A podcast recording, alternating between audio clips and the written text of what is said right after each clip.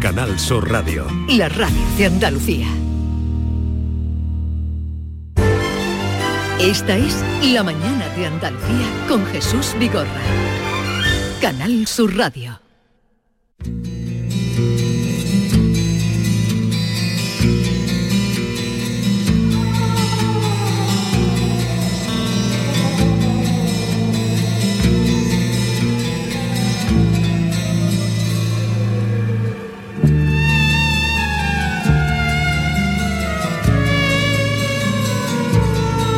Vamos al encuentro con Javier Pérez Campos, eh, Yolanda Garrido. Hoy nos acompaña Norma, que se ha venido. Qué bien, qué bien. Se ha venido- A ella le gusta. Hoy A ella me le gusta. manifiesto aquí, me manifiesto A ella aquí. le gusta, por eso hoy se ha venido y más para este tema que ha titulado, nos propone Javier Pérez Campos, el Titanic andaluz. Javier, buenos días. Hola, muy buenos días, Jesús Yolanda y Norma, que te echaba mucho de menos por aquí. Pues yo te, te he escuchado a través de las ondas. Te has manifestado en, mis miedos. Bien, eh, hagamos una introducción al tema que ha titulado Javier, el Titanic andaluz. Se han cumplido 130 años de la peor tragedia naval ocurrida en aguas mediterráneas. Durante varios días, en marzo de 1891, las costas de la línea de la Concepción y de Gibraltar estuvieron sembradas de cadáveres y de personas que pedían ayuda desesperada tras sobrevivir milagrosamente a una muerte segura. ¿Qué pasó y, qué ocurrió y qué trascendencia tuvo aquello, Javier? Bueno, efectivamente, sabes que en esta sección hablamos de misterio, pero también de historias eh, ocultas, olvidadas, y es- existe la historia del Utopía, que es un barco que naufragó en costas, en aguas del Mediterráneo, y que es una historia realmente olvidada. Yo creo que a muchos oyentes les sorprenderá descubrir que tenemos ese Titanic andaluz, como lo hemos denominado. Em, la historia se remonta a 1891, aún faltaban más de 20 años para la tragedia del Titanic en 1912. Eh, y la historia empieza en el puerto de Nápoles. Allí embarcan 800 personas en el vapor inglés Utopía. Eh, son personas en su mayoría humilde. Posiblemente por eso la historia no tuvo tanta trascendencia como la del Titanic, porque la mayoría de viajeros iban en tercera clase. En primera clase iban solo tres viajeros, cuentan las crónicas. El resto eran familias humildes italianas que intentaban encontrar esa vida mejor, ¿no? Vivir el sueño americano. Eh, todo fue bien los primeros días. Eh, imaginamos ese ambiente de bullicio, de esperanza, em, esos días de, de- navegando en busca de esa vida mejor, hasta que al llegar al estrecho de Gibraltar todo cambia. Ahora conoceremos de la mano de un gran experto que os voy a presentar y que quiero que conozcáis, un buen amigo, cómo sucedió todo, ¿no? Pero grosso modo, la noche del 17 de marzo, navegando, como decía, cerca del estrecho de Gibraltar, se desata una fuerte tormenta, un temporal que complica por completo, ¿no? La navegación eh, por la niebla, por el viento, por el oleaje y finalmente se produce una colisión. Ahora veremos qué, mm, importancia tuvo también las decisiones que se tomaron en ese momento, ¿no? de- tan delicado, pero eso hace naufragar a la utopía. Se calcula, fijaos, que mueren casi 600 eh, viajeros, 600 de las personas que iban a bordo. Es una enorme tragedia marítima. Y tenemos, gracias a los recortes de la época, hay periódicos como el Diario de la Línea, por ejemplo, que contaron escenas espantosas de la tragedia. Uno de esos recortes dice, por ejemplo, no hay memoria en los anales marítimos de estos contornos de una hecatombe tan horrorosa como la ocurrida anoche. Cadáveres flotando sobre las aguas, náufragos luchando con las embravecidas olas extenuadas de fatiga y otros suplicando ser salvados de la horrorosa muerte que les amenazaba. Claro, fijaos, la escena es tan impactante que por la mañana, cuando muchos pescadores van a salir a faenar, descubren las aguas sembradas de cadáveres. Dice la prensa que en la línea aparecen aproximadamente unos 22 cadáveres a lo largo de un kilómetro, 5 hombres, 10 mujeres, 6 niños y un joven de 12 años. Em, gracias a esas crónicas sabemos, y este es uno de, las, de, las, eh, de los detalles terribles, ¿no? La mayoría de niños que iban a bordo mueren, solo se salvan dos o tres. Y, mm, en fin, es un tema que a mí me interesa tanto que quiero que lo conozcamos de la viva voz de mi querido amigo Fernando García Chegoyen, un marinero experto en naufragios, un gran analista, que además me confesaba, por cierto, que con todos los casos que él ha investigado, precisamente este, el de la Utopía, es el único que le ha provocado terribles pesadillas. Además, ¿con qué nombre? Utopía. Eh, Fernando García Echegoyen, buenos días. ¿Qué tal? Buenos días, ¿cómo estáis? Eh, gracias por atender la, invitación de la mano de, Javier Pérez Campos. Bueno, Un placer. en este caso, eh, este asunto, la investigación de, este naufragio llegó a causarte pesadillas a pesar de ser un gran analista de, casos así. ¿Por qué especialmente te provocó tanto impacto, Fernando, este, este naufragio? Pues fíjate, porque los testimonios que los buzos dieron de lo que encontraron cuando bajaron a, los restos de la Utopía, porque la Utopía hay que decir que se hundió a muy poquita profundidad, la mayor parte del barco sobresalía por encima del agua. Eh, los testimonios de los buzos que dieron eh, de, de, los restos del naufragio hablaban de un casco de un barco completamente eh, lleno de cadáveres que se apelotonaban en, en, los salones y en las escaleras y en, los camarotes. Uno de los buzos contaba que encontró, entró en un, en, una, en un camarote y estaba una familia completa de seis miembros abrazados entre sí muertos. ¿no? Esto, esto ocurrió a la vista de, tierra a muy pocos metros del Peñón de Gibraltar, en la bahía de Algeciras, eh, y a muy poca profundidad. Fue un siniestro simplemente pavoroso. Cientos de personas colgando del aparejo del barco, que ahora explicaremos si queréis cómo y por qué se hundió, y, la casi total incapacidad de, prestarle auxilio a esas personas. Fue algo realmente pavoroso y que hasta entonces no se había visto eh, eh, en esa magnitud en las, en las costas españolas. Por eso digo, Jesús, que a mí es un tema eh, que siempre uno de los pocos siniestros que me han producido pesadillas. Ocurrió 21 años antes del Titanic, que ha tenido toda la repercusión eh, cuando son, bueno, allí fueron, se habla de 1.500 muertos, en este, eh, nos decía Javier, 600. Sí, pero ¿se sabe con qué colisionó? ¿Cómo Claro, el, mira, el problema fue el siguiente, el barco entró en la bahía de, de Algeciras procedente de de Nápoles y entró con cerrazón, con mal tiempo, con, niebla, con, oleaje. Y fondeados allí se encontraban una serie de barcos de la Royal Navy, de la Marina Real Inglesa. Eh, por un error muy grave de, cálculo del capitán McKee, que era el hombre que mandaba el, Utopía, se acercó demasiado a uno de estos barcos, el Ainson, eh, y colisionó con su espolón de proa. ¿Sabéis lo que es un espolón de proa? Eh, el espolón de proa es ese trozo de los barcos de guerra antiguos que iba debajo del agua y que se proyectaba hacia afuera. Ah, sí, ¿Eh? ahora sí. Era, como ese pincho, ¿no? Que de las antiguas galeras y tal, bueno, pues en el siglo XIX todavía se usaba el espolón. Entonces el Utopía, por un gravísimo, insisto, error de, cálculo de este hombre y por, por una negligencia, se aproximó demasiado y, le rajó el casco, le rajó el casco, pero una, una, una, una grieta inmensa. Y eso provocó el súbito hundimiento del, del Utopía en muchísimo, en, poquísimo tiempo, perdón. Eh, todos los barcos que había en torno a, la zona alrededor eh, iluminaron con, con focos el, el, casco de la Utopía. Eh, era una escena que parecía sacada de una película de terror, con toda la tripulación y el pasaje colgando de, del aparejo, e intentaron mm, salvar a aquellas personas pero todo fue en vano. La mayor parte del pasaje pereció en el naufragio. Porque, Fernando, no habían botes salvavidas, debo interpretar, o, y eso de las mujeres y los niños primero tampoco, porque si murieron prácticamente todos los niños, ¿qué sucedió ahí? ¿No habían botes? ¿Se hundió muy de pronto? Sálvese quien pueda. Eh, eh, los botes salvavidas tienen una utilidad eh, solamente en determinadas ocasiones. En un barco que se hunde en tan poco tiempo como le sucedió a la Utopía, los botes salvavidas sirven poco para, para, para muy poco en Utopía. En el momento en que se le abrió la brecha en el casco, comenzó a hundirse a muchísima, muchísima velocidad. No hubo forma de arriar botes salvavidas porque el pasaje eh, simplemente eh, eh, entra en pánico y se, y se lanza al mar, se ocupa las cubiertas, se, se, encaraban a, a, los palos, al aparejo. Entonces el bote salvavidas ahí eh, no tiene utilidad. En cuanto a eso de las mujeres y los niños primero, perdonad que lo diga de esta forma, pero eso desde un punto de vista profesional y técnico es una chorrada. Una chorrada que... Nos lo vendieron en Hollywood.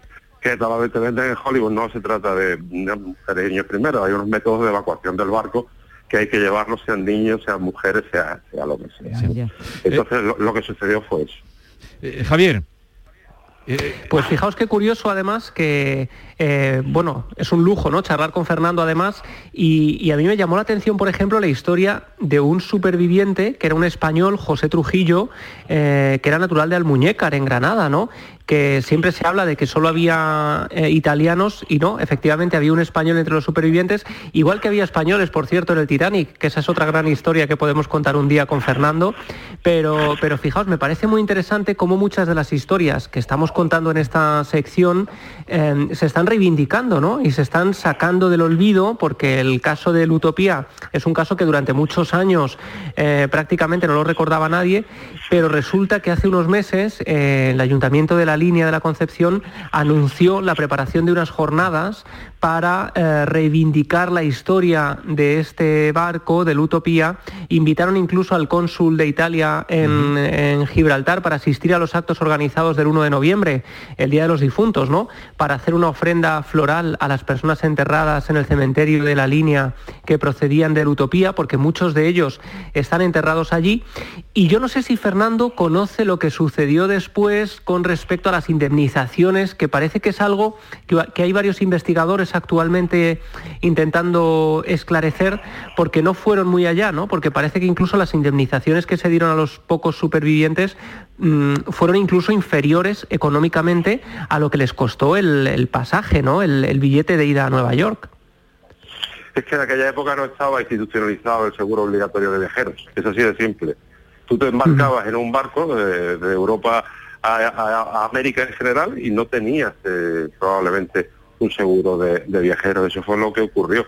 Ahora eso, nos llama mucho la atención, pero por, por, aquella época era lo habitual. Pero eso no solo ha ocurrido con el Utopía, eso ha ocurrido incluso con un naufragio tan tan importantes y tan memorables con gente tan importante como los del, del, Titanic, perdón.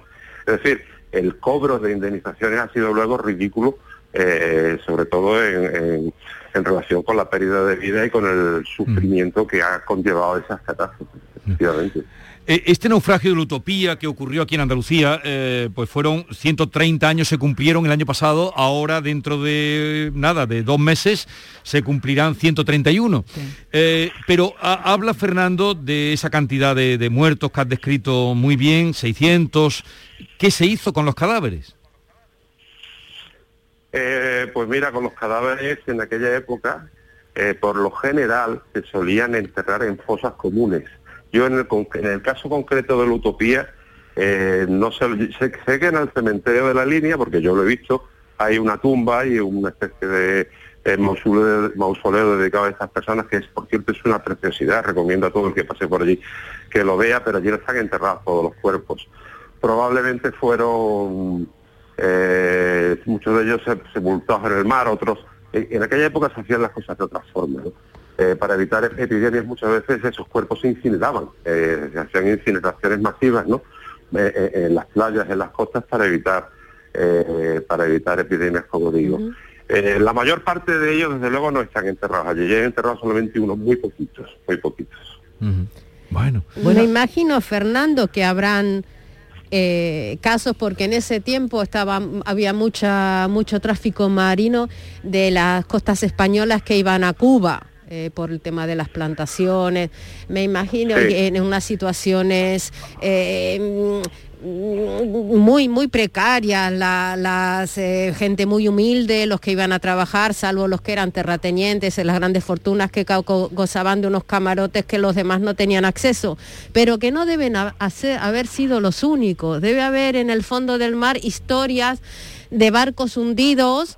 Eh, de gente que no, contó, no contó la historia y que no tenemos ni idea, o están todos documentados. Están la mayor parte de ellos muy bien documentados, no tanto como debieran, pero están bien documentados. Y os voy a dar un dato, como además, os lo tengo que decir como andaluz, porque es una cosa que a mí me pone de bastante mal humor. Las aguas, eh, eh, las aguas andaluzas, el litoral andaluz, el mar de Alborán, el estrecho de Gibraltar y la costa de Cádiz, que sepáis que es la mayor concentración del mundo de especies de barcos hundidos históricos. No hay ningún lugar en el mundo donde hay tantos barcos hundidos como las costas andaluzas. ¿eh? Y entre ellos, aparte de la utopía, como bien sabe Javi, hay muchísimos naufragios históricos con muchísimos muertos. Eh, eh, con muchísimos miles de muertos. No sé, os podría poner allí, allí muy dos años después de la utopía se hunde, por ejemplo, el Reina Regente con 420 muertos. Eh, Es que podría estar hablando horas de los naufragios en las costas de Andalucía. Eh, yo muchas veces Bueno, lo fíjate- digo... eh, Dime, dime. Eh, no, decía Fernando que tú además eres un gran lector ¿no? de historias de terror marítimas eh, y muchas veces hemos intercambiado ¿no? ideas también, libros, y hay detalles, por ejemplo, que a mí me parecen de pesadilla dentro del- de la historia de la utopía, y es como, por ejemplo, unos días después del naufragio, esta es, una es un detalle un poco impactante, ¿no? pero es para hacernos una idea de la magnitud de lo que fue aquello. Eh, contaban los periódicos de la línea, por ejemplo, que yo he recogido algunos de ellos, que en un pargo capturado en la Tunara se encuentra la mano de una niña, ¿no? Es decir, que durante mucho tiempo, aunque en un primer momento esos cuerpos son entregados de vuelta a la tierra, ¿no? A través del mar, el mar va vomitando, entre comillas, esos cuerpos eh, víctimas del naufragio, en realidad durante varios días todavía se van encontrando algunos detalles escabrosos de, mm, que dan fe, digamos, de lo que fue aquel naufragio, ¿no? Claro, en este tipo de naufragios con tantísimos muertos, el mar eh, devolvía los cadáveres a, tierra durante muchísimas semanas, incluso a veces durante meses. Eso es cierto y hay una casuística enorme en, toda- en todas las costas españolas. Eh, son temas muy macabros y muy desagradables. eh, son historias que el mar eh, oculta y que luego los seres humanos olvidamos, afortunadamente, por, por lo terrible que son. Pero sí, eso es así. Eso es así. Y- En y playas Fernando, donde- no sé donde- si-. No sé si puede suceder, Fernando, por ejemplo, que ante la magnitud de los cuerpos, la imposibilidad de darles cabida incluso en fosas comunes, eh, haya cuerpos quizá que se devuelvan al mar, que, que- que se les pongan unos contrapesos y los echen al mar, porque hubo algunas informaciones al respecto, pero yo no sé hasta qué punto es cierto o, o no. el litoral costero se haya pegando a la costa, eso es muy improbable. Eso es muy improbable, Javi, porque los cuerpos siempre van a volver a, a salir y porque evidentemente el riesgo de epidemias era muy alto. Yo es que en el caso de la no lo sé, pero supongo que, que la mayor parte de esos cuerpos que acabarían apareciendo en el piñón de Gibraltar serían o enterrados en fosas comunes que luego se rellenaban con cal viva o se incineraban en la costa. ¿Comprendes? Para evitar, para evitar precisamente la propagación de, de epidemia. Os voy a contar una anécdota. No sé si habéis oído hablar del cementerio inglés de Málaga.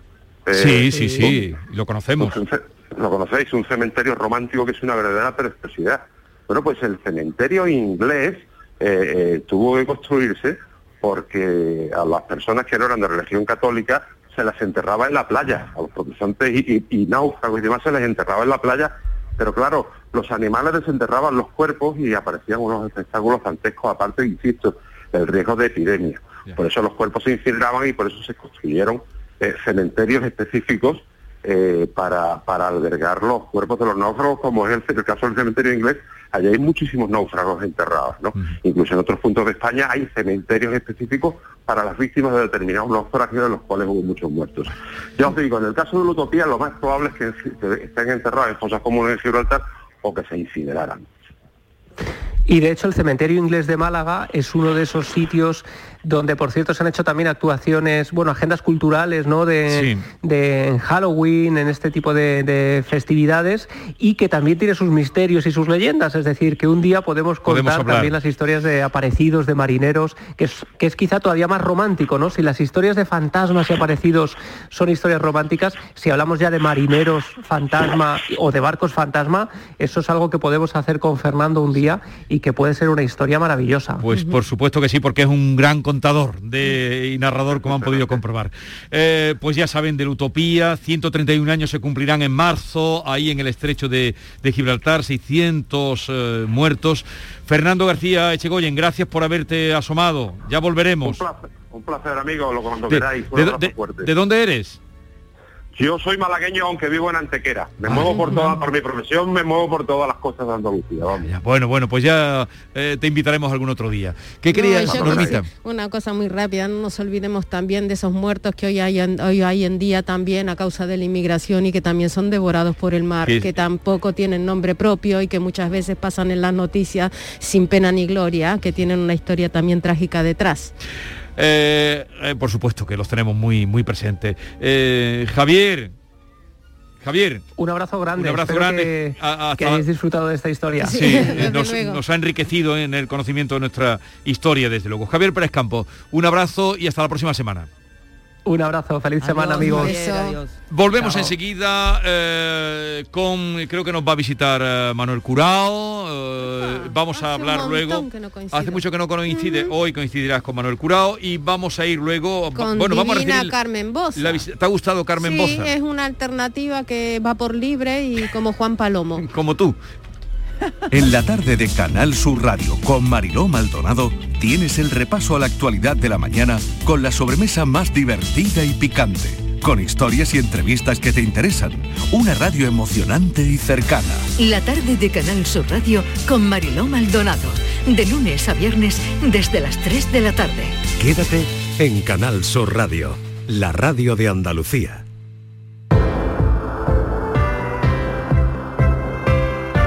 Esta es una hora estupenda para que eches cuenta este gran consejo que te da Descansa en casa.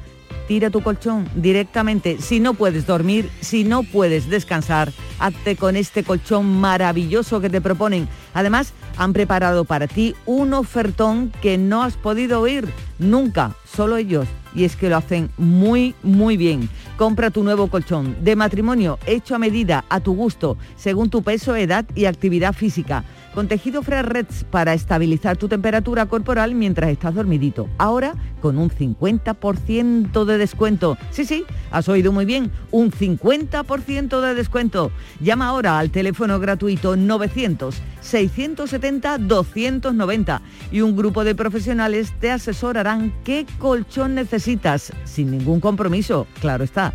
Así que por comprar tu nuevo colchón de matrimonio personalizado, Descansa en casa te regala otros dos colchones individuales también personalizados. Pero aquí no acaba esta oferta, ni muchísimo menos, porque para que descanses como te mereces, Descansa en casa también te regala las almohadas de las mismas medidas que tus colchones en viscoelástica de gran calidad. Además, si eres una de las 50 primeras llamadas, también te regalan un aspirador inalámbrico ciclónico de gran autonomía con batería de litio. Una oferta estupenda que no puedes perder. Marca su teléfono gratuito 900-670-290 y decídate de una vez por todas. Te va a cambiar la vida. Cambia tu viejo colchón por uno nuevo con un 50% de descuento y llévate gratis dos colchones individuales, las almohadas de viscoelástica y un aspirador inalámbrico. Si no te lo crees, llama e infórmate. El teléfono es gratuito 900-670-290. Márcalo y compruébalo 900-670-290.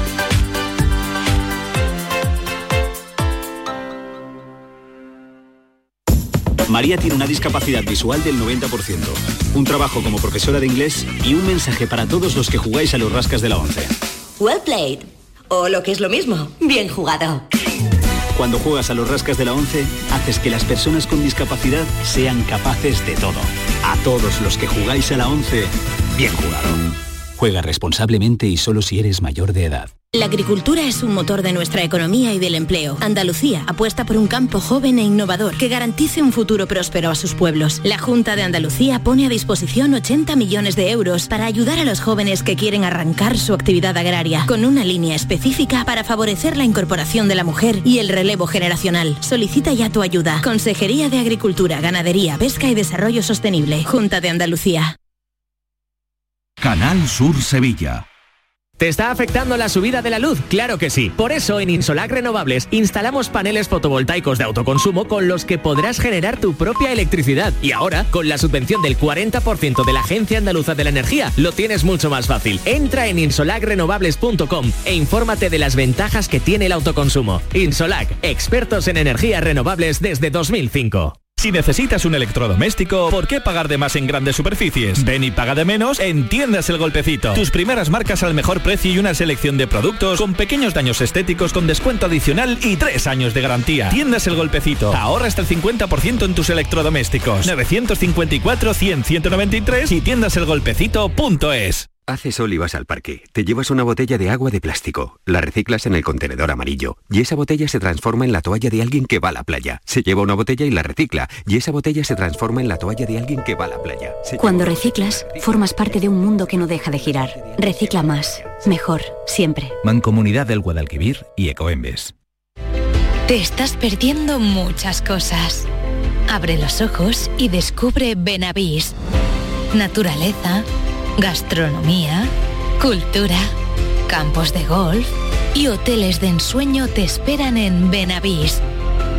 Tu otro lugar en el mundo.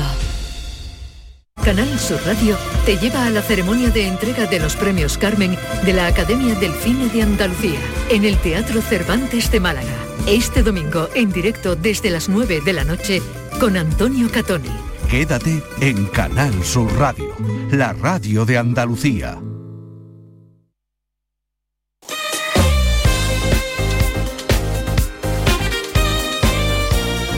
Esta es La Mañana de Andalucía con Jesús Vigorra.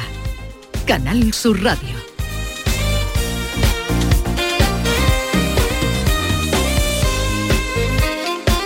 Once, 31 minutos de la mañana, mañana soleada, aunque hay también alguna nube, ¿no? Eh, eh, por esta... ¿cómo pero era, cómo era muy aquello? agradable, muy Maite, agradable. ¿te acuerdas de aquel poema? Es que cada vez que no te acuerdas de algo me miras a mí Claro, o lo has visto lo que hace, ¿no, Norma? Como si yo tuviera un ordenador en la cabeza.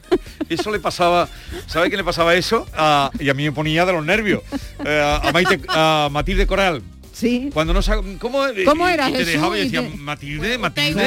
Por no decir una cosa más No, fuerte en ropa lo- interior. Eso pasa con te los deja. matrimonios muy antiguos. No, pero este nosotros no estamos casados, Sí, ¿no? pero, es- pero como- casi como si estuviéramos. Eh, escúchame. Pasamos más horas juntos que Pero acuerdas, te acuerdas sin lugar a dudas, como se acuerda todo el mundo, porque en todos los libros de texto venía y yo triste cuitato que vive en una prisión que ni sé cuándo los días ni cuándo las noches de son, noches son, si no fuera por la alondra que me despierta. Hombre, aquello, el, Sí, el- sí, y me un, ese poema tan bonito. Sí, sí, precioso. Eh, pues lo digo porque aquí en la torre sí que lo sabe. Ahora lo, lo Sí, lo que pasa es que yo tengo muy Sí, mala. Además, le pregunta a una persona que tiene una memoria horrible. Bien. Eh, el caso es que aquí en la torre, es que la torre de- de- de- de- del pabellón donde estamos, de la isla de la Cartuja, eh, que muchos habrán visto, esto es un- supone pues una torre de, de chupón de barco, hay una pequeña ventana, entonces cuando da la luz ahora mismo, da alegría, por eso es lo que digo, que, que, eh, se ve la mañana soleada. Bueno, ¿Cómo el estará caso- la cosa en Málaga? pues vamos a saberlo, porque vamos a saludar justamente a Jesús Otaola, eh, propietario de la librería Proteo, de la que hemos hablado en muchas ocasiones, eh, muchas ocasiones, felices, triste la del incendio de mayo del año pasado, 2021.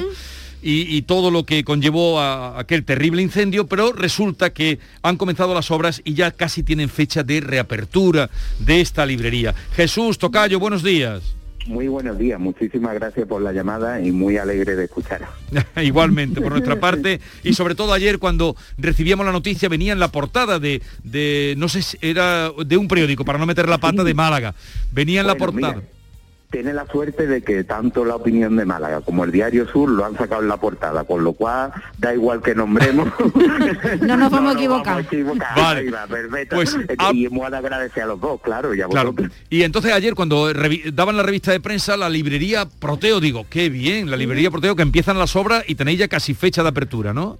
Efectivamente, mira, hoy está terminando de rematar el pintor y, y, y es que no me lo creo, es que te lo estoy diciendo y no me lo creo. Tú imagínate, hemos pasado de que no teníamos nada, de que de nuestro edificio quedó la fachada y la estructura de hace 125 años de madera y ahora mismo estoy aquí solo en el edificio paseando mientras hablo contigo y lo único que queda es el pintor rematando lo que otros oficios han estropeado un poquito para ya entregarnos las llaves y es que no me lo creo, no, no me lo Jesús, creo. ¿e- e- ¿es verdad que has dejado algunas estanterías quemadas como recuerdo de lo que pasó en mayo? Efectivamente, no no sé cómo explicarlo porque es como por un lado digo borrón y cuenta nueva, ¿no? Pero no, la librería lleva 52 años, esto forma parte ya de nuestra historia y sobre todo lo comprendí Tú sabes que dentro de la librería están los restos de la muralla árabe del siglo XIII, ¿no? Y entonces cuando vinieron los arqueólogos a restaurarla y a ver qué pasaba, estaban un poco tristes porque la parte superior se ha quedado bastante negra. Y entonces la intervención para limpiarlo de, era muy agresiva. Y entonces no sabían qué hacer, ¿no? Y, yo le respondí rápido, es que no pasa nada, es que esta es la historia de Málaga, es la historia de la librería, es la historia de la muralla, que lleva 13 años, eh, perdón, desde el siglo XIII, no 13 años, lleva unos cuantos más, lleva unos cuantos siglos, ¿no? Y no pasa nada, el que lo vea va a ver la historia de todo lo que ha pasado por la puerta de Buenaventura y ha pasado el incendio de la librería y no es ni bonito ni es feo, es lo que ha pasado y las cosas no hay que olvidarlas porque de todo se aprende, ¿sabes?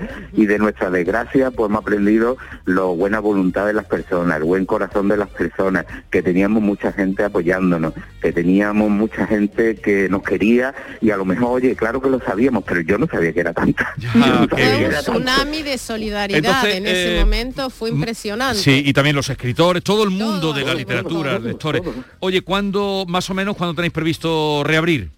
Pues mira, sé que es en el mes de febrero porque ahora lo que nos queda, aunque parece que lo más difícil era la reforma y, a- y que nos entregaran las llaves, pero pasa una cosa, que ahora empieza nuestro trabajo, el trabajo de librero. Ahora tenemos que llenar esto de libros, tenemos que negociar con los distribuidores porque claro, mm, se quemaron 100.000 libros. La deuda que mía. tenemos, 100.000, es que se cuenta y no se cree, que es muy 100.000 fácil libros, decir la madre mía. palabra 100.000. Tú valóralo en un millón trescientos cincuenta mil euros de precio de venta al público. ¿eh? Entonces ahora tenemos que negociar. Madre mía. Vaya, he dicho, dicho más fácilmente, eh, claro, tenemos deuda con los distribuidores, eh, necesitamos que aquí la gente de Málaga o de donde sea, porque hoy en día eh, por- para vender libros no hay fronteras, ¿no? Eh, a través de nuestra página web, a viniendo especialmente a la librería, que la gente compre libros, nos compre libros y que podamos llenar esto de libros. Hombre, no como antes, porque ahí sí que hay borrón y cuenta nueva, los libros se han quemado Claro. eh, y, y- y se han quemado, se han perdido. Y ahora tenemos que empezar de nuevo nuestro oficio. Después de 52 años tenemos que empezar de cero, pero la experiencia y la ilusión es acumulada de 52 años. ¿eh? Eh, es loable vuestra actitud con, con estas cifras que nos da. Oye, estamos con vosotros, ya nos avisas cuando vayáis a reabrir, eh, pero ya saben que será dentro de, de una semana. Un abrazo muy grande. Un abrazo muy grande, muchas gracias y espero por favor que nos apoyéis y deis la noticia del día de la reapertura, ¿vale? Claro que sí, tú avísanos que estaremos allí. Venga, Gracias, un abrazo. Jesús, Muchas hasta gracias, luego. hasta luego, un abrazo, buenos días. Eh, Ya casi se ha borrado de mi mente el zumbido grave y sordo de tu voz.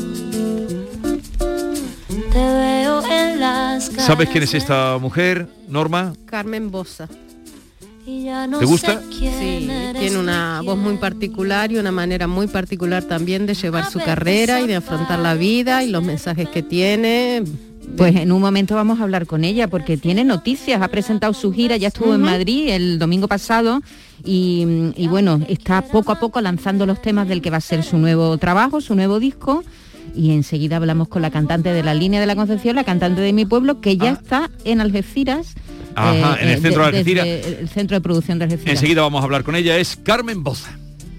Andalucía, verde, sostenible y circular. Nuevos retos medioambientales, tecnológicos, económicos y sociales con el nuevo Proyecto de Ley de Economía Circular de Andalucía. Únete a la Revolución Verde. Consejería de Agricultura, Ganadería, Pesca y Desarrollo Sostenible.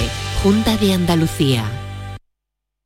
Canal Sur Sevilla, la radio de Andalucía. Si necesitas un electrodoméstico, ¿por qué pagar de más en grandes superficies? Ven y paga de menos en Tiendas El Golpecito. Tus primeras marcas al mejor precio y una selección de productos con pequeños daños estéticos con descuento adicional y tres años de garantía. Tiendas El Golpecito. Ahorra hasta el 50% en tus electrodomésticos. 954-100-193 y tiendaselgolpecito.es.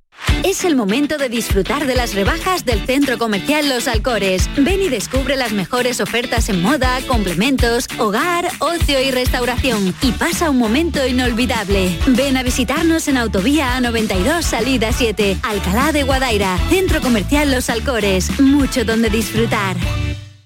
Todo el deporte de Andalucía lo tienes en El Pelotazo de Canal Sur Radio. La información de nuestros equipos, las voces de los deportistas y los protagonistas de la noticia. Tu cita deportiva de las noches está en El Pelotazo, de lunes a jueves a las 11 de la noche, con Antonio Caamaño. Quédate en Canal Sur Radio, la radio de Andalucía. Esta es La mañana de Andalucía con Jesús Vigorra. Canal Sur Radio. Ya casi se ha borrado de mi mente el zumbido grave y sordo de tu voz. Te veo en las caras de la gente y ya no sé quién eres tú y quién yo. A veces apareces de repente. mm, de refilón en la conversación. Bueno, pues se llama Un golpe de suerte, es uno de los temas que vamos conociendo del nuevo trabajo de Carmen Boza, que saldrá a la luz, ahora ella nos va a decir cuándo. Carmen Boza, buenos días. Buenos días, ¿qué tal estáis? Muy Buenos bien. días. ¿Y tú qué tal? Yo, Gloria, aquí estoy tocando encima de mis propias canciones. Ah, está siguiendo el, el ritmo. Bienvenida, Carmen. Bien hallada, muy feliz. Eh, espera, bueno, te presento a Norma, que está con nosotros, Hola. Norma Hola, Guasaúl. Norma. Y- Encantada. Y, también a Manuel Curao. Manuel, buenos Hola, días. a la paz de Dios. Ella es Carmen, la que estabas escuchando. Tiene precioso nombre. Precioso en mi nombre. casa Carmen es un nombre muy celebrado. Bueno, de- ya, ¿cuándo sale el disco, Carmen? ¿Cuándo Pues va a mira, salir? mm, el disco que te estaba oyendo comentarlo, Sí. la verdad, eh, entre nosotros, no lo sé cuándo va a salir. Eh, simplemente, bueno, eh, he estado sacando algunas canciones eh, este año pasado y durante la pandemia también que escribí y tal. Y ahora que me, que me lanzo a la carretera otra vez, ahora que se puede un poquito, me voy a pegar un poquito el lujo eh, de en esta gira hacer algo que no había hecho antes nunca, eh, que es mm, casi que compartir un poco el proceso de arreglo, el proceso creativo que conllevan las canciones, ¿no? Que parece que al final una, eh, que, que cuando muestra las canciones, claro, al- están en un estado en el que ya el artista ha decidido, pues ya se queda así, estos son Sí. los arreglos, esto es todo, ¿no? Tal El como final, va. el final El ya. proce- Ujú. Claro, el estado final. Entonces, en esta gira yo voy a ir compartiendo un poco ese proceso porque voy a ir desvelando canciones en su estado primigenio, en el estado que están ahora, y voy a ir probando diferentes arreglos a medida que avanza la gira. Y la gente así, de ese modo, puede también presenciar todo ese proceso. Qué bueno, y, después la grabas. Ya cuando, Sí, cuando diremos acabe. que vas a ensayar con público. Algo así. A la inversa. Que las canciones están vivas, las canciones están vivas. Comenzaste hace la semana pasada, ¿no? En, Ujú, en en el. Teatro Infanta Isabel, ¿qué tal te fue de Madrid? Fue increíble, la verdad, porque tiene, a ver, yo la verdad que siempre que una se enfrenta a este momento y más ahora, ¿no? Después de todo lo que ha pasado, todos estos dos años que llevamos de paréntesis, de pause, ¿no? Una se enfrenta con mucha ilusión a ese momento de salir al escenario, compartir con la gente y arrancar una gira. Pero concretamente, como, como implica todo este cambio de formato, de probar canciones nuevas, eh, hay un punto añadido de vértigo que yo no sabía bien cómo iba a encajar también la gente, el, que parte del repertorio pues no se lo supieran y, y muchas veces eso no cae tan bien. Tú quieres escuchar las canciones que a ti te gustan, Claro. quieres escucharlas y tal. Sí. Pero la gente fue súper respetuosa, respondió increíblemente bien. Yo me sentí muy cómoda, muy, muy apoyada, muy, muy arropada por el público y estoy deseando, deseando repetir, la verdad. Carmen, he visto una imagen que no sé si corresponde a este primer concierto de, de la vuelta a la, a la gira, de la vuelta a la carretera, que estás tú sentada con la guitarra en la mano y un teclado delante, sola.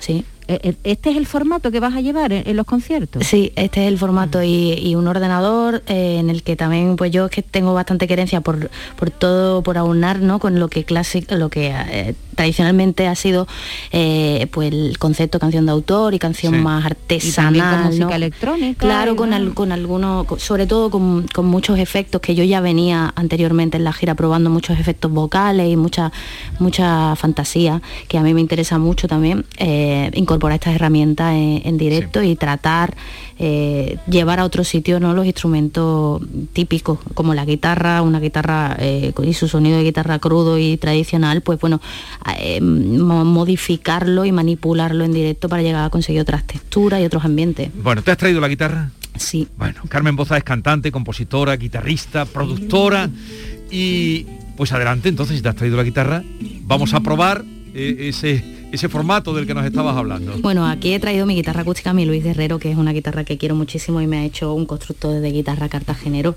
maravilloso que me ha hecho especialmente para mí. Esta guitarra acústica ahora mismo y con el- como la traigo cabe poco a fantasía, más allá de la que pueden proporcionar mis deditos. Eh, no, Oh. he traído, no he traído mucho efecto ni nada porque también es muy bonito cuando la- las canciones, ¿no? Que se suele decir que una gran canción tiene que sostenerse a guitarra y voz sin nada más, ¿no? Ca- Carmen, ¿qué fue primero, la guitarra o la voz? La guitarra. ¿Y la guitarra acústica directamente o empezaste con guitarra española? Empecé con una guitarra acústica más dura, que eso era, una- eso era imposible tocar una Yamaha PX, que eso era, tenía una altura, una, fue, estaba fatal. Con 14 ajustada. añitos, tú eh, aparte no eres muy grande, me parece Bueno, ya más es grande inexorable el paso del una tiempo, ¿eh? niña. ¿Pero tocas con, con dedos en la mano derecha, púa o cómo? Voy alternando, pero bueno, me, me gusta la acústica, la suelo tocar con, con dedos, suelo trabajar bastante el finger picking y eso y me, me gusta. pero la eléctrica sí que le meto con púa, también con dedos, fundamentalmente con dedos. Carmen, ¿y te preocupa mucho que el instrumento, eh, que, claro, te acompaña, ¿no? Te- eh, claro, compositora, cantante, pero instrumentista también. ¿Te preocupa, trabajas mucho el instrumento? Sí, lo, lo trabajo mucho. Va por épocas también, porque es una relación bastante viva y ya son muchos años de relación y como todas las relaciones, todas las parejas, pues tenemos nuestras rachas, ¿no? Eh, y hay épocas en las que pues la- eh, la- le cedo más, más lugar a otros instrumentos pues más eh, sintéticos como ya te digo que es lo que estoy incorporando ahora no trabajo más con el ordenador en, en ocasiones pero la guitarra eh, es, es, digamos que es como el tótem, ¿no? Es como la representación de mi relación con la música y ahí lo vuelco todo y, y el- mis momentos de mayor intimidad siempre son con la guitarra. Te escuchamos y todos los oyentes de Canal Sur Radio en directo desde los estudios de Algeciras, Carmen Boza. Adelante. Ya casi se ha borrado de mi mente el zumbido grave y sordo de tu voz. Te veo en las caras de la gente y ya no sé quién eres tú y quién yo.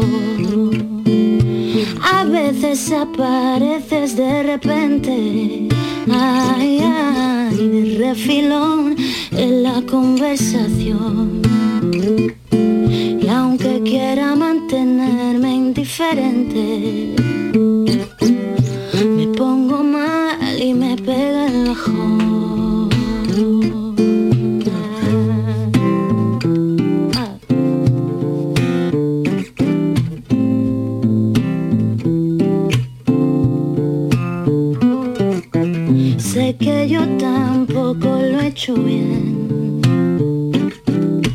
Quería protegerme y simplemente me alejé.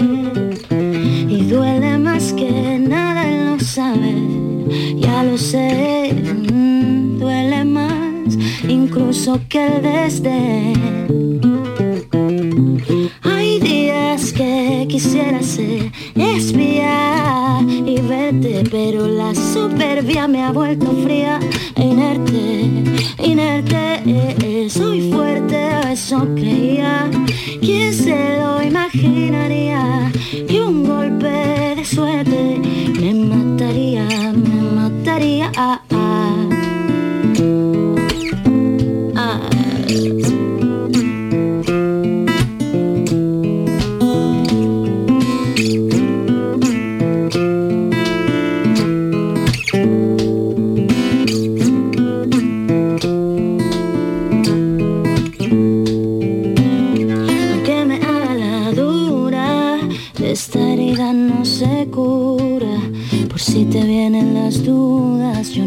Puedo olvidar.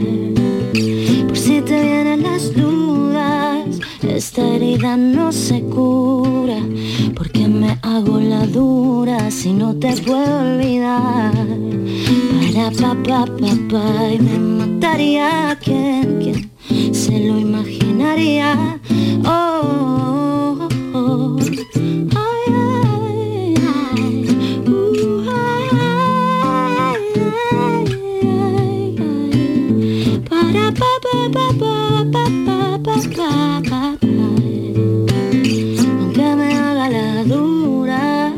esta herida no se cura. Por si te viene las dudas, yo no te puedo olvidar. Por si te vienen las dudas, esta herida no se cura. Porque me hago la dura si no te puedo olvidar.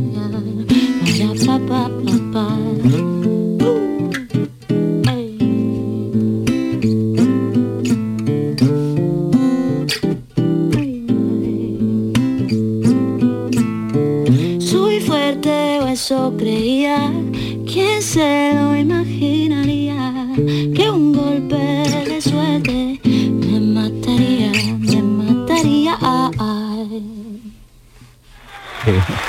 Qué bonito. Qué bonito. Qué bonito. Pues Una ¿quién- letra para escuchar. Sí, sí, Qué porque bonito. me hago la dura. Eh, quien quiera verla en directo, digo citas de en Andalucía, el 11 de febrero en Córdoba, en Non Rock, el 19 de marzo en Cádiz, en el Sojo, y de Andalucía de momento yo no tengo más. No sé si tienes alguna. Luego tiene toda una gira por España. Espero que aquí también eh, hagan eh, posible que la escuchemos. Sí, hay más cositas, pero no las puedo contar todavía. Vale, vale, vale. Eh, hablando, estábamos hablando de guitarras. Sí, es que eh, eh, desde aquí, con los ojos cerrados, claro, veo que su mano derecha eh, efectivamente no es una mano rítmica solo, sino que tiene ahí un fraseo y unas técnicas ahí eh, muy rítmicas, pero muy armónicas también. Y, es, y, ese trasteo y fraseo de la mano izquierda para arriba y para abajo que, que se escucha ahí, mira, bien. me gusta, me gusta mucho. el- eh, no es, simplemente una guitarra ahí eh, para acompañar dando las Sí. notas, sino que ahí va buscando. Y hablando de guitarra y con permiso de Carmen y de nuestra audiencia, y es una noticia triste que nos recuerda esta fecha y hace ya 25 años. Escucha esta guitarra, Carmen. Y esta voz. Miedo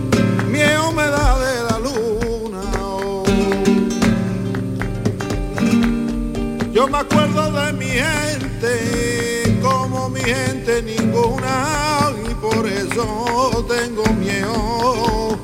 Miedo me da de la luna. oh. Es la voz de Pedro Bacán. Cuando se entra en, eh, en Lebrija, eh, por la carretera que viene de Las Cabezas, que, que sales de la autopista y, y Sí. ahí en la primera rotonda que ves hay un monumento con un busto enorme.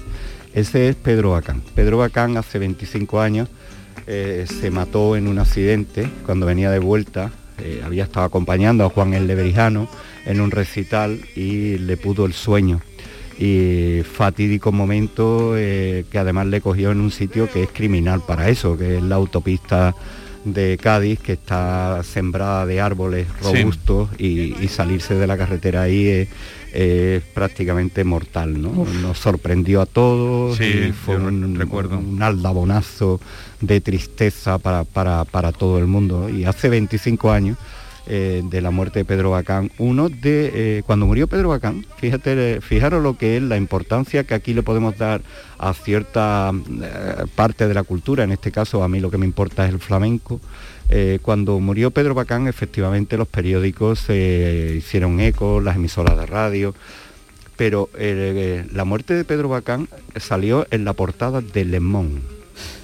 O sea, porque Pedro Bacán tenía un, un predicamento en, en Francia impresionante y aquí también, por supuesto, y creó ahí una- unas maneras extraordinarias. Además cantaba, lo he puesto cantando para Yo que no- sea un no- momento no- alegre. no lo había oído, no lo tenía referenciado cantando. Eh, ¿Y qué tiene que ver esto con la actualidad también, aparte de la efeméride? Pues que este sábado se va a celebrar en Lebrija el segundo certamen, el primero se hizo en pleno COVID total y salió muy bien. Y eh, Sevilla, eh, Lebrijas convoca el, el concurso de guitarra flamenca Ajá. por bulerías, Ajá. nada más. ¿eh? Hay que Ajá. tocar por bulerías. Entonces hay que tocar solo, hay que tocar acompañando al cante y hay que tocar acompañando al baile. Se han seleccionado cinco finalistas y la final se va a celebrar en el Teatro Juan Bernabé de Lebrija este sábado por la tarde a las seis, creo que Sí. es, o las seis y media.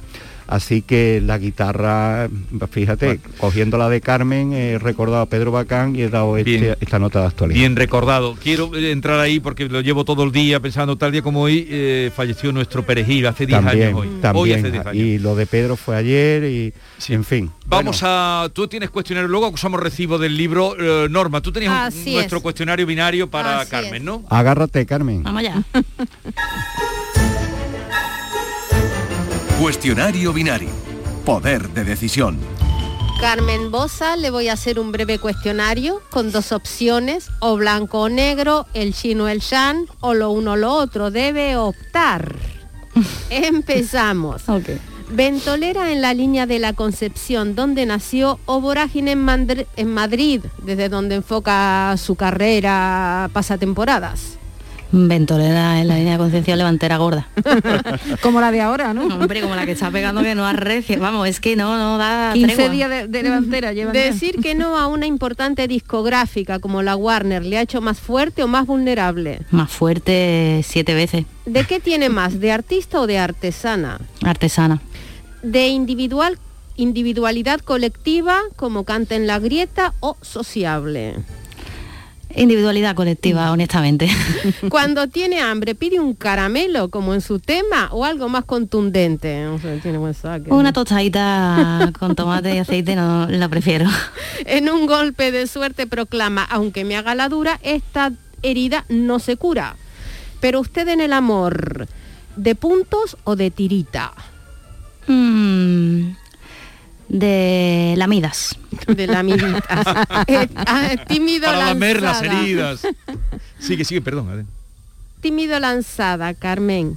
Mm, según el momento, pero suelo ser más tímida.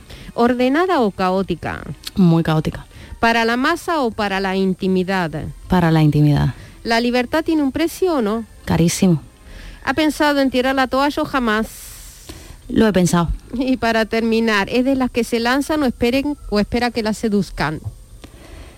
Me lanzo a seducir generalmente. Ole. Me lanzo a seducir. Oye, parece que tú nos Muchas das la gracias. pregunta antes, ¿eh? ¿Qué? Te las traía estudiadas todas. No, no, bebé, eh, ah, otra vez destituida, no, no, lo tiene No, lo clarísimo. tiene claro, lo tiene claro. Propongo un juego, si te gusta el fuego, ven vamos a bailar primero. Disco de Coltrane, tengo hambre, dame un caramelo.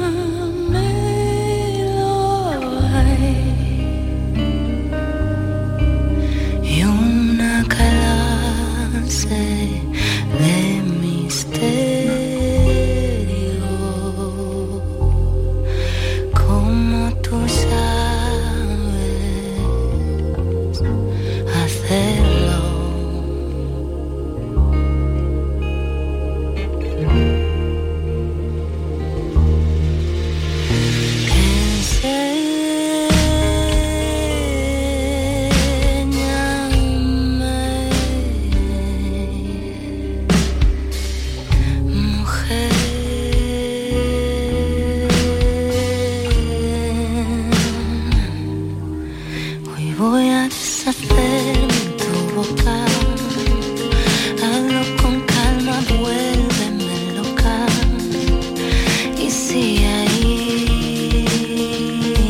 así es, eh, Carmen Boza. eh, ¿Te gusta? Me encanta, pero mm, eh, si ahora me dice que sí, ya me encanta todavía más. Carmen, siendo tú de ese rinconcito tan especial. Eh, ¿te gusta el flamenco? Hombre, muero, pero lo que pasa que soy más manca y tengo mucho respeto y no meto la cara. Bueno, bueno, bueno, bueno. Pues con, se expresa. con esa ma- mano derecha tuya podías tocar un poquito por solear. ¿eh? Lo Te tengo muy pendiente y es algo que de verdad que me, me encantaría aprender.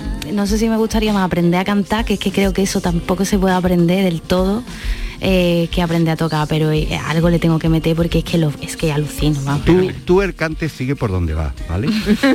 Que va ah, muy bien, que va muy va bien. y eso está bien, ¿vale? Vale, vale. Pero la guitarra con esa mano derecha tuya debería hacer O sea, tú has percibido cosas. Por cierto, eh, como hemos hablado de que Maite hablaba de que va sola en el, en el escenario con Sí, este sí, espectáculo, sí, sí. quiero decirle a Carmen, si no lo ha visto, de los espectáculos más bonitos que he visto y que más huella me han dejado fue el de Silvia Pérez Cruz, Ah. dos horas. ¿Lo has visto? No lo he visto Ella porque sola. no me coincidió en Sevilla cuando fue Eh, la última vez que hizo dos, dos funciones. Pues yo lo se vi. montaron enseguida. Pues yo lo vi. Y cuando fui, la vi sola en el escenario y encerrar una casita que estaba dos horas, digo, "Uh, oh, mm, qué maravilla, qué maravilla. Es que Silvia está explorando muchas cosas que a mí personalmente me- parecen muy interesantes. Está pasando un- Sí. una línea que hay entre el espectáculo. Nos y- vamos, Carmen, un abrazo grande. Adiós. Adiós, adiós.